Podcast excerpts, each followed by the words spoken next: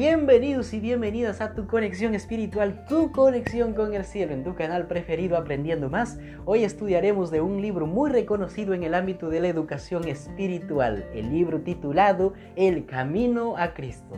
El Camino a Cristo consiste en una serie de pasos que conducen a la certeza de la salvación. Conozcamos acerca de su autora, la escritora muy reconocida Ellen White. Ellen White fue una escritora prolífica Comenzó en el año de 1851, cuando publicó su primer libro. Ella produjo una corriente continua de artículos, libros y folletos. De una veintena de sus libros, algunos son devocionales por naturaleza, mientras que otros son selecciones de muchas cartas de consejos personales que ella escribió en el paso de los años.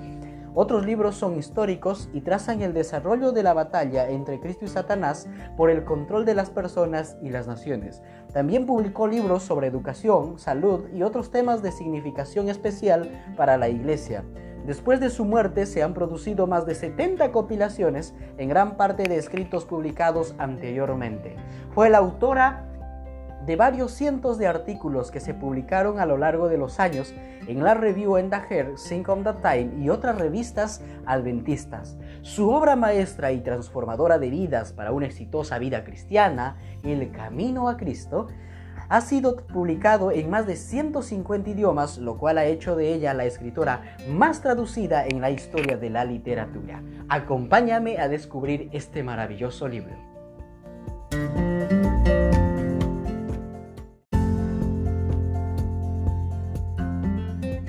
Bienvenidos y bienvenidas a tu conexión espiritual, tu conexión con el cielo, en tu canal preferido Aprendiendo Más. Hoy conoceremos un poquito más acerca del libro El Camino a Cristo. El título nos habla de su misión presente, de señalar a Jesucristo, el único que puede satisfacer las profundas y angustiantes necesidades del alma humana. Cuando Jacob se sintió oprimido por el temor de que su pecado lo había separado de Dios, se acostó, se durmió y soñó, ya que una escalera estaba apoyada en la tierra y su extremo tocaba el cielo.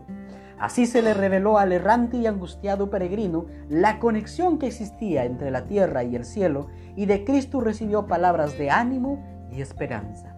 Que esa visión celestial se vuelva a repetir para muchos mientras leemos acerca del único camino a la vida eterna llamado Jesús.